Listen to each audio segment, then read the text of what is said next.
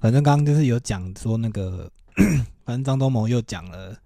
说什么那个台湾的，因为台湾在晶圆制造有优秀的工程师，然后技工跟作业员，然后他就说这些人是愿意加入半导体制造业来来协助那个让晶圆代工这件事情在台湾变得非常厉害。那当然，第一点我们刚刚就有讨论过，就是如果以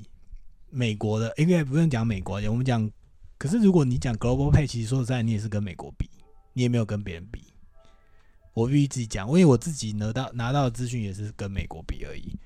我也没有跟其他国家，因为我也不知道其他国家啊，有可能啊，新加坡、日本在晶圆代工的这些人的薪水，可能你放到台湾来都比在台湾的，因为 even 可能比台积电都还要高，对啊，就是。可是因为台湾本来就是一个很多环境加在一起啊，只是说在台积的薪水看起来，它是一个在台湾排起来它是高标，它不可能低于低于其他人，因为你在台积里面，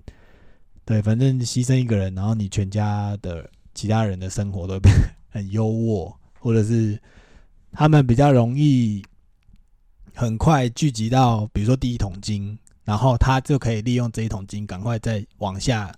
去滚，去滚出下一下一桶金或什么？他们在存钱能力上，我觉得是比一般人还要快很多。然后你刚刚有讲说，因为其他的行其他的行业，因为没办法给出像台积电这样的薪水，所以就算是连存钱都是一件很困难的事。所以你觉得是基本上，当然，如果你的工作的地方他愿意付给你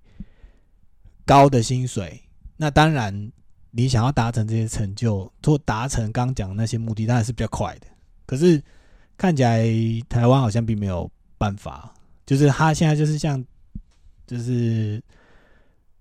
整整个世界格局，或者是很多地方的，比如说像现在大新闻都大家都有在报啦，反正就是说啊，干台湾的晶圆制造就是这么厉害，然后变成每一个国家都想要从我们这边得到些什么。啊，或者是他们自己也想要扶植半导体制造业，可是代工业，可是就是没办法，因为 刚刚当中没有讲的其中第一点，就是在我在我的半导体生涯里面，就是第一点，光是第一点，其他国家就很难做到了，就是你要工程师够负责，然后愿意牺牲他的时间，放弃他的家庭，赔上他的健康，然后无怨无悔的帮你把事情搞定，这光是这个可能就。要要有一点，从历台湾特产啊，我觉得那个是有点历史脉络啊，就是说，比如说像我们两个是七年级生，现在大家人都讲七年级生是一个分水岭，就是说，我们刚好介于党国时代跟非党国时代之间，就是我们可能因为那时候我们是年纪小，宣布解严，然后直接进入民选总统，可是，在那之前的教育就是每一个学生都是被教育成老师讲什么你就要听，你没有。你就算你想反抗好了，或者你想反抗，可是你被反抗那些小鬼，或或是那你们班上反抗那一群人，他就是会被打得很惨。因为那时候以前老师是可以动武的，就是就是啊，干你不想你我修理不了你们，要就训导主任出来修理你，就是反正就是会有人用一些比较肢体的力量去压迫你，然后让你可能国中、国小、国中都会乖乖的。然后会自然而然的习惯说：“哦，好，老师讲什么我就听。”然后接着到下一个阶段，当兵当然不用讲，因为军队有军队的教育方式。可是接着出社会，你就会自然而然习惯说：“哦，好，老板交代我做什么事，我就应该把它做好。我不应该，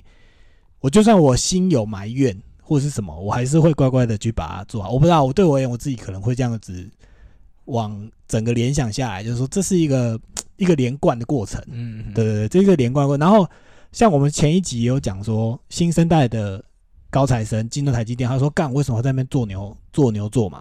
因为他不用经历到那一段，我们以前就是国小国中被老师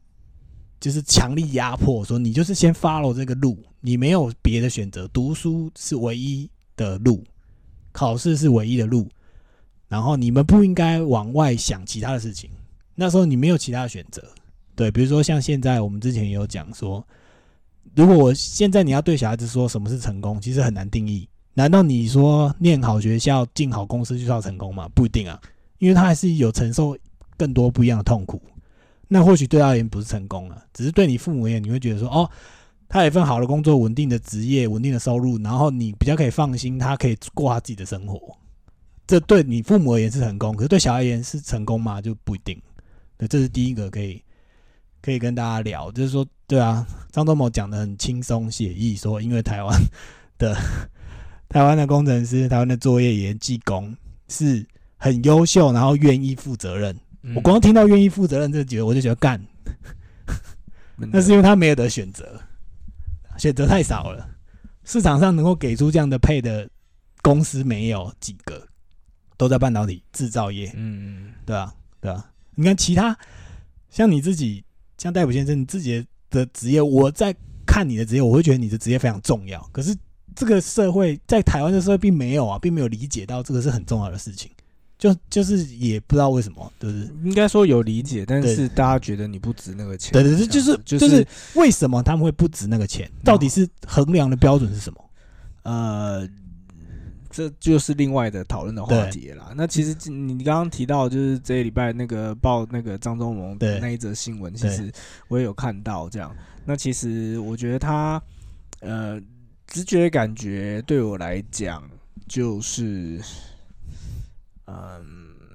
等下是问说，就是这个类似说，你有可能会有这样的挑战吗？对对对，会不会还会有另外一个台积电呢？对台湾，就是对对对，这样子的能这样子的状态，是不是有办法被复制？对对对对的想法还是什么？那其实讲白了，就是这是一个只能只以目前全球化的状态来讲，我自己也觉得这大概是也只有在台湾才做得起来的事情。嗯，好，那个你说。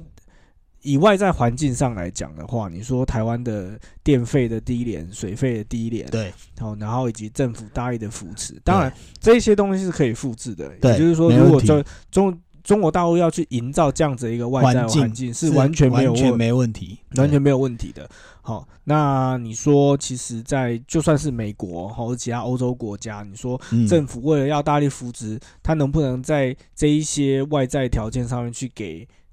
有心？呃，有心去打造这样子一个产业的公司，这样的环境，其实我觉得这都是可以的。但是唯一无法复复制的就是人，对，然后就是那样子一个。你说，当然，呃，刚刚 Angus 有分享，就是你自己觉得，之所以这一些呃，愿意负责任这一些岗位上面的。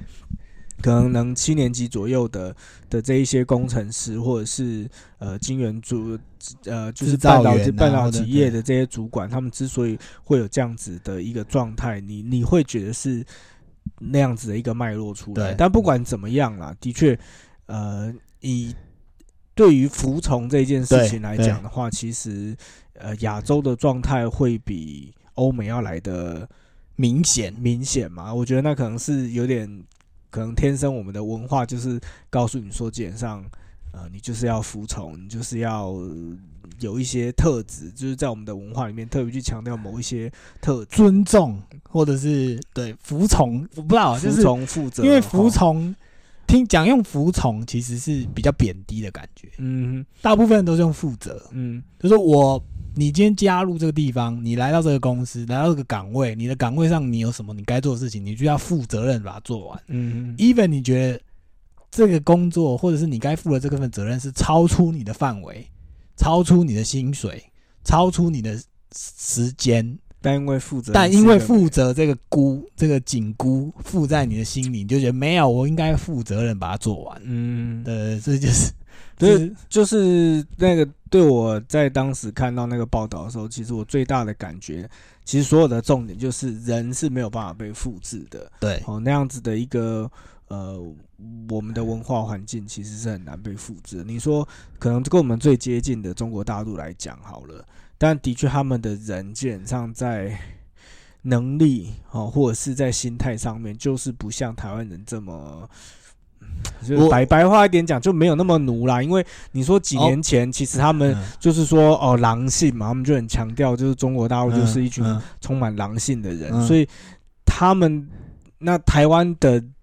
劳工来讲说，是不是没有狼性？其实倒也不至于，但是整体上来讲，我觉得就是那个文化，就是那个在那样子文化脉络底下，两两边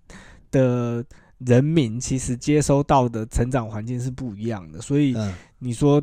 同样的条件。仍然，其实中国大陆其实我觉得是很难负责，就是台积电的成功模式的啦。即便说所有的东西统统都过去，我可以稍微分享，因为就是本来我本来就有去过大陆 support，然后也有去接触他们的半导体工程师。那我刚刚有想到你刚刚讲的，就是关于台湾的这一套方式，关于人的培养，或者是我们整个历史脉络这样走过来，其实在中国大陆很难发现，是因为他们很多历史脉络是被。共产党重新 重新检议，就是说我给你的真正的教育的目的，其实你应该以利益为出发点，你不是应该以负责任，或者是你内心应该有一个崇高的道德感在那里为出发点。因为在我看到的那些半导体工程师，每一个进来之前，的确可能他都是呃大学毕业、理工科毕业，可是实际上那个。那个整个对于刚讲的那些整个服从，如果不能讲服从，就是说负责任呐，就是讲好听还是讲负责任，这件事情在他们的心态里面，不是每个人都有。我们有遇过有，也遇过没有，可是看起来是没有的人比较多。因为他不负责任的状况是指说，他很会计较说，就我刚刚跟你讲的，比如说你只给我一百块，这一百块我只能做两小时，拍谁第三个小时。你没有再给我钱，我是不会做的，我就放着。他们很明显就是可以，可以就是跟你这样讲说，没有啊，你只给我两百，我说我只做满两百。你接下来要我再多做，除非你给我钱，不然拍谁，我就是该回家就回家。很明显是这样。可是我刚刚讲台湾的台湾的工程师就是没有没有没有，我们会负责任把它做到底，even 他没有加班费。那就是回到说这个服从嘛，因为有些时候，即便工程师觉得不行，可是他上面的的主管会去要求，那一样就回到那个从小那就我们必须要服从。或者负责之类的，对，我们要服从上级的指示，所以就必须要接受这件事情，这样就是对。其实回到核心点，的确是会变成这样，可是。听听张忠谋讲这样很像轻描淡写，可是实际上真的在实在这个里面，比如说我听到跟你听到，你当然会觉得说干，这是就是有一些很说不上的地方。可是在我听来，我觉得干，你根本就没有讲出背后的意思。你背后的意思就是这些工程师就是愿意负责，愿意服从你给的指令。even 那个东西不是这么应该说不能讲不合理，因为说实在的，如果以台积电目前的制程。我们曾经面对过这样的挑战，就是他必须要开发出一些新的东西，他用你的机台去乱新的制程，他就是有需要达成的目标。可是初期的时候，两边都很痛苦，不管是给机机台的 vendor，或者是实际上要做到那个那个那个那个目标的工程师或制程，都超痛苦，痛苦到不行。因为之前有一个工程师是，他老板给他一个目标，然后给他多少时间，然后我们就每天要继续帮他耗。然后你继续耗耗到后面，他知道他真的是没办法。那个工程师就是每天进工程师，每天去下班去买醉，然后喝到早上之后来，他进 f a b 进 f a b 里面睡觉，因为他知道他他不知道他可以做什么，就是他还是必须摆摆出他愿意在那个地方耗着，然后怎么样？然后他知道他没有能力，就是现阶段做不到，他需要一些很多很多事情是需要慢慢来，没有办法一下子就到。可是那段在。等待或者是焦虑那段时间，他没有办法做任何事情，他就是只能在废本里面，就是就是做一些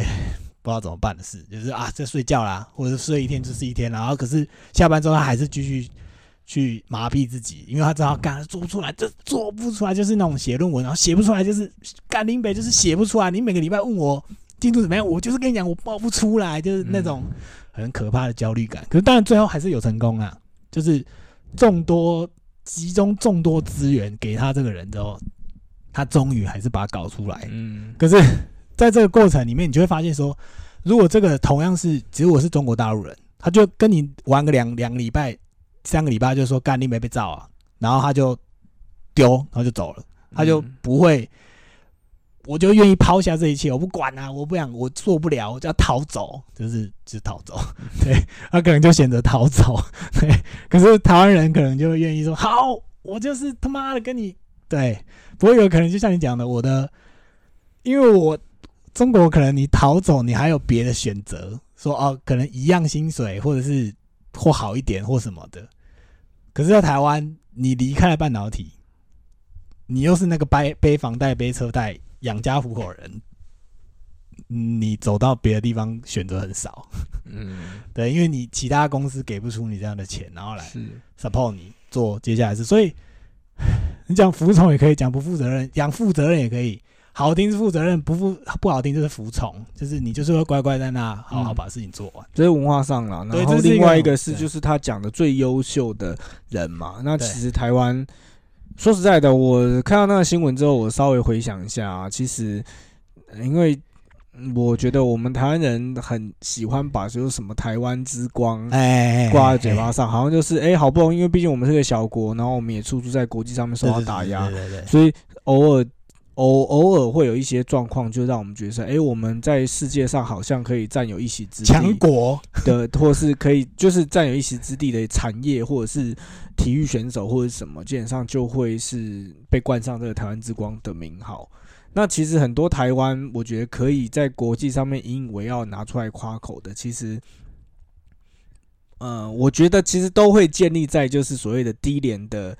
呃，廉价但是品质不错的人力资源这件事情上面。嗯，好，不管是说台积电，好，现在说就是护国神山啊，拿到国际上面来讲，就是一个哇，好像真的也是在半导体业。已经雄霸一方了，就是就金元代工雄霸一方了，没有办法，可以说世界最强，没有人比他更屌了。然后你说台湾还有一个很常被外国人拿出来讲，就是哦，台湾的鉴宝哦，对，台湾社会主义的如此廉价的医疗体系，然后就是在如此便宜，大家能够不用负担的情况之下，然后可以应该说不是不用分。大家只要花一点点代价就可以，可以拿到那么这么高品这么高品质的医疗，对医疗服务这样子，那其实也都是建立在就是医疗的这些血汗呐。对，那因为相较一样，你拿你只要拿到。国际的的视野上面来讲的话，他们的薪资跟待遇基本上都会是让人家觉得匪夷所思的，就是干这样也可以，以其他国家来听，基本上都会觉得是匪夷所思的。但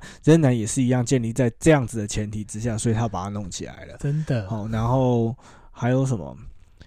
你说像前一阵子，我记得那个他们有讲说什么？哎，台湾的。好像台北市吧，我记得那时候好像是台北市有在介绍说，我们的捷运，其实我们的捷运在国际上面也算是享有名誉。对，你说可能没有办法排到真的非常前面，哦，但是其实整体上来讲，它的东西。它的呃，等于是不管是环境清洁啊，或者是那个内容，其实很不错。但有一部分也是回到说我们的国民对于这一类意识的提升。对，哦，但仍然你说他今天之所以能够这样子运作，我在想啦，因为我没有去看过说国外的那个在对于经经营，就就是在这这这一些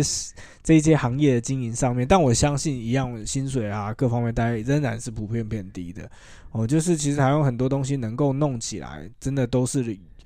嗯，回到我们的 根源，对，回到我们的根源，我们 民族根源，好像讲好听是我们愿意多做，我们负责任，我们什么怎么样？但其实我讲就是大家也习惯了，所以其实你在很多呃，我自己在我的产业跟之前曾经接触过的产业，哦，因为我在。进入我目前的工作之前，我曾经有短暂的时间是在外商外商的方案里面，那是一个海事的工程的专案这样子。然后我记印象蛮蛮深刻的，因为当时我们的呃公司在跟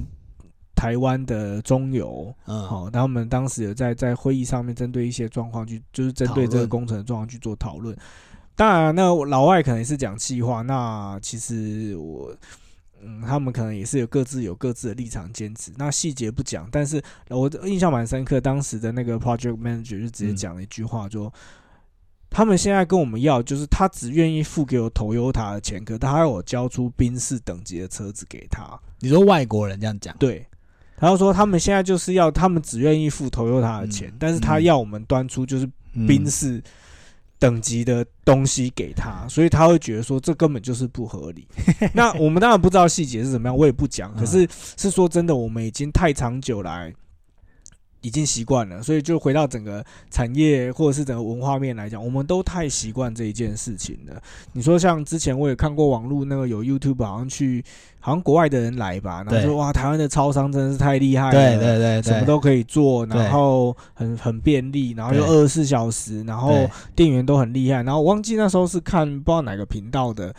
他就是访问那个外国人，他好像在国外也是自己创业。他说：“哦，我以后如果有在国外遇到那种呃来台湾来那个丢留来丢那个履历，然后有写说他是那个有超商经验的话，我一定要优先录用他，因为我觉得他们就是非常的多功的多功能，然后又愿意学习。你看可以会那么多东西，然后效率又那么好。”他就觉得这是很不可思议的事情，可是，一样啊。你说在以便利商店的店员这件事情来讲，你放眼到国际上，我相信我们的薪资应该是相当低的哦。对对，真的。对，所以一样就是这一些东西，对于国外人，他们之所以觉得惊讶，你看，都是建立在廉价的人力跟高品，但是可以获得高品质这件事情上面，这个的落差令人感觉到惊讶。但是算是台湾之光吧。但是就没有人敢讲，对，我们也习惯了。其实我们真的也习惯了。我们现在也会觉得说，由我们讲。那为什么？为什么？就是哦，为什么他们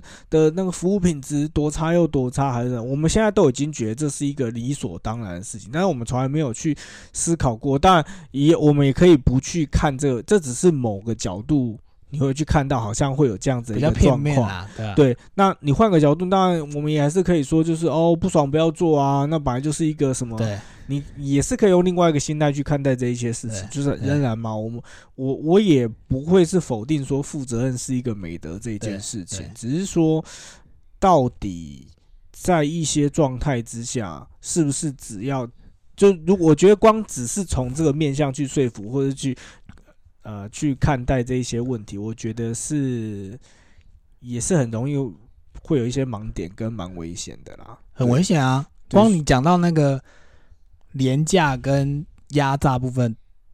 前几周我们两个一直不愿意谈，就是台铁的事情啊。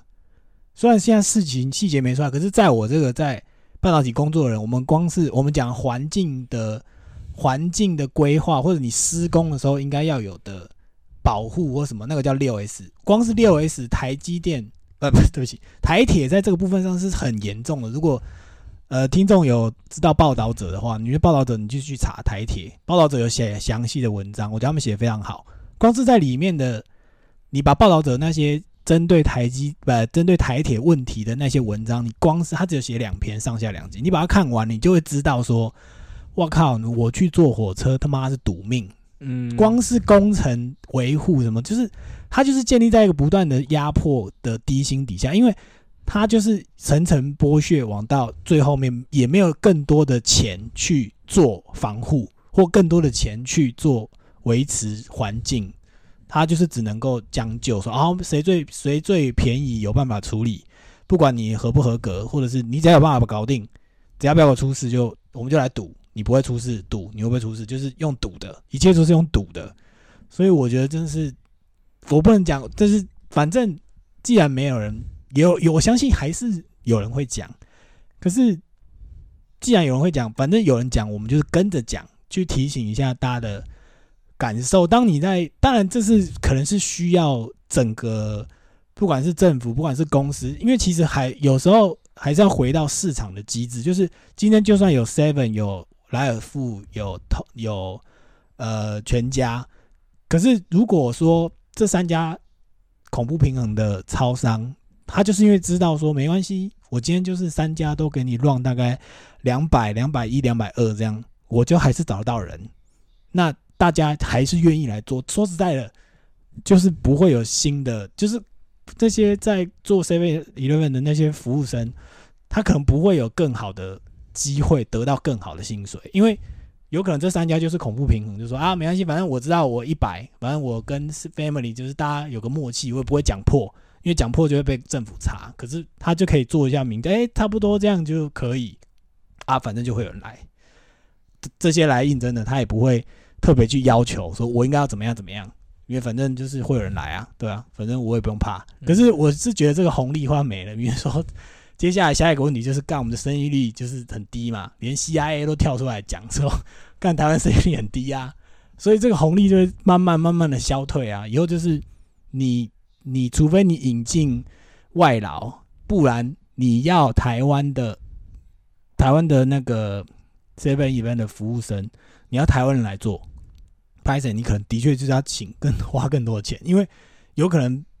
其他国家的外外面来工作的人，他不愿意学这么多，他也不想学这么多啊，嗯，他也不觉得他可以，你懂吗？就是就是这那时候印象中，其实在国外蛮多便利商店都是都不是当地对人在做的。哦，对，到后面嘛，对对。对对对，像我对到在澳洲，其实蛮多什么都是可能呃印度啊还是哪里，嗯嗯嗯然后就总之不会是澳洲本地对对对，因为他们，因为我觉得这是市场机制的发生，就是你给不出薪水，给不出这么好的薪水，那你就只能往下去找。那你找来的人是不是能够维持一样的服务水准，其实是很难的，很难嗯讲的，很难讲。那当当然，我们刚刚有解释说，在我自己看来，台湾有台湾的脉络，可以培养出这么好的优秀的人才，不管在什么行业哦，都其实大家都有一个。光是讲负责任跟服从这两件事情，就是其他国家很难找到的一个脉络。就是你，嗯你如果你的教育当中没有放下这些东西，你可能很难造就出现在的某些成就，因为这是有一个一脉相承的状况。是对啊对啊，所以就是，然后当然后面还有讲两个啊，就是说，呃，张仲荣讲的也蛮狠的，就是说在台湾的经理人，就是在台湾的台湾人的经理人，在台湾是一流，可是你拿去国外就不一定是一流。嗯他也直接讲明了，就是说，因为台湾可能在台湾的方式，就我刚刚也也讨论到说，呃，回回的归到我们以前整个教育的脉络，服从跟跟负责任，可能在国外大家有大家不一样的视野。因为经理人说实在，因为我目前也没有，我有看过很多新经理人，然后也每个人都有每个人做事的方法。可是那个张忠谋讲的这个是不是真的是这样？我是我是存疑呀、我不觉得说台湾的经理人，你把它拿去国际上，是不是真的就没办法当成一流经纪人？我觉得倒未必，嗯不是因为人家是大前超级前辈，是 对，所以人家讲的是好的。我 maybe 我们还是尊重这个这个他讲的那个利意思。第三个，他讲说因为交通便利，这是第三个。嗯就是张忠谋讲说，台湾能够产有这晶圆代工的唯另外优势是交通便利。对我必须承认，就是我自己的经验，就是说，呃，我问我，我问我美国老板说，哎、那个，呃，我想要，我想要选择我，因为我们可能可以选择办公室，你可以选择北中南，看哪个区域，你想选哪一个？不，应该说，在台湾的公司会把你分布到北中南某一个区域，让你去那里当成你的办公室。那因为我有机会跟我老板讨论说，哎、我不要，他一开始可能把我放在南部，然后我就觉得啊，看南部太远了，然后我就把这个提议跟老板讲，我说，哦，我为了要照顾我的家庭，我为了要照顾我的小孩或者什么，我必须选择北部，你可不可以让我跟公司讨论说，我把我的 location 转到北部？然后我们老板只看了一下地图，我说中都哎、还好吧，好啊，就可以这么近都可以啊，就放 就是之前有很多人讨论说，因为世界地图来看台湾，干他妈超小，好不好？干他他你他你跟他讲台湾，他从他家的世界地图拿出来，台湾只会标一个台北而已，好吗？他不会标其他地方。他在那边看比例尺，他说你们这这么小，可以啊，你选哪一个都可以啊，没有差啊、你要选哪个都可以，都可以，你嗯你自己选，你自己决定。对，所以对美国人跟其他国家人来看，台湾干真的是很小，好不好？就是真的是很小。你从你现在高铁又好，你从北部要回到南部，你一天都到得了啊。嗯你就是六四个小时内一定到得了你想要去的地方，就是你要去工作的地方。所以对你的老板而言，他看你就是对张忠谋讲的很好，就是的确交通很方便啊，这这是不得不得不否无法否认。然后这个问题，因为交通的问题，所以在我们晶圆厂里面，当大家互相配合的时候，不管是厂商，不管是工程师，不管是 vendor 或者是什么，因为住得很近，因为交通很方便，所以我的机台有问题的时候，我需要维修、需要帮忙的时候，我就是两个小时内就会到。嗯如果你今天把这个模式，就像你讲的，好，你刚刚有讲说国外的政府可以提供水电，巴拉巴拉巴拉很多，可是光交通这件事哦，你拿去国外，我不跟你讲，他叫你两个小时内到，他说干你杀了我，明天吧，真是干我没办法答应你这种无理的要求啦。你跟我讲说什么，我的机台不能当太久啊，我东西当了，我要无法量产，我的产能不够，现在不是大家在喊金源不够，干谁管你啊？妈的了，我就是这么远呐、嗯你能不能跟我讲说两个小时？你是要叫我坐直升机吗？还是什么？没办法、啊，对啊，所以所以这真的是在台湾才独有的。独有的一个优势，真的是独有诶、我想不到其他，因为我在我去中国大陆工作，然后我去，光是我从一个 fab 移动到下一个 fab，也是他很他妈的一天呐、一天七八小时、十几个小时就过了。然后你到的时候，人家已经下班了，嗯，然后你还要进去吗？干谁谁要进去？当然是明天呐、还是最快也是明天，好不好？最快二十四小时内，好吗？就跟对，所以好啦，莫里斯讲了三个，只有第二个我不是很认同，可是第一个、第三个真的有他的道理，就是他的确是有他厉害的地方，对，真的是没办法，我没有办法办法，不是说我没办法反驳，可是听他讲完之后，我们会觉得背后的那些理由，会觉得你要不要听听看实际的实所以就台积电还是可以继续买，这样。就是股票还是可以继续减啊，因可以为可以可以，它可以。目前就是讲白啦，如果是刚刚那几点的话，的确以目前来讲，要能够有一个可以跟他抗衡，对。除非是台湾，就是台湾有另外某人在喊说我要长出第二个护国神山，不然其实蛮困难的啦。应该说其他国家你要复制像台湾这种模式，跟这种不管是地理位置、交通、人才什么的，真的是我自己想的话啦，我自己想跟我接触到，其实我自己认为最快达到这个目标，其实是日本。啊日本可以可以达到台积电的高度，就是以它不管讲民族性、人才优秀性、交通，当然他们有他们的顾虑，可是在我的，因为我也有曾曾经去看过日本的整个 support 的环境什么的。日本，我个人认认为是亚洲最最有最有机机会。然后，当然现在南韩本来就有，神送嗯已经本来就起来，他是第二名。我们当然不讨论就是神送怎么样，因为神送有他也是他有他，他其实的状况也跟台积有一点类似，可是其实也没这么明显。可是当然，如果你要我选，说下一个台积电会出现在哪，神送不用讲，我是觉得日本有机会了。其他的国家，什么美国、欧洲什么的，我都觉得你们算了 算了。我不过我我自己的大胆的预测是说，如果美国、欧洲都愿意建 Fab 厂的话，其实对台湾人是非常好的，因为他并没有他需要像台湾这种这种个性的这种这种方式的人去，他才有办法乱起来，你懂吗？就是嗯不然他其实是很难很难达到他想要的结果，因为那个地方的人工作的模式跟台湾人是完全不一样的。是那当然，如果你能够，比如说美国、欧洲愿意开出，就是说愿意有这些 Fab 厂，因为这些资资源、资晶圆代工的地方出现，那台湾人有机会往外走的话，那其实是另外一件好事。是，对对，不然你我 always 卡在台积电，那台积电当然就会觉得说，反正现在我独大，我不用去想说哦，我还要帮你调更多的薪，我要给你 global pay 什么，不用。就是当有其他的竞争者出现的时候，当然现在因为很多人说中国大陆就是一直在吸收台湾的人才，因为他就是用钱的方式去引诱你，因为台台积可能给不出相对应的好处。可是如果我我假设不把中国算进去，我们不算欧洲或者是日本或者是美国，我是觉得对新生代台积电的工程师而言是非常有机会，因为老的一定不可能去嘛，嗯。要去一定是新生代去，是。对，会有会有很多机会，我是觉得这样，嗯。对，对啊，对啊，当然对，今天大概 就先讲到这，我们两个我们很多没讲了，对，很久没讲，好啦，先先这样子啊，谢谢大家，拜拜。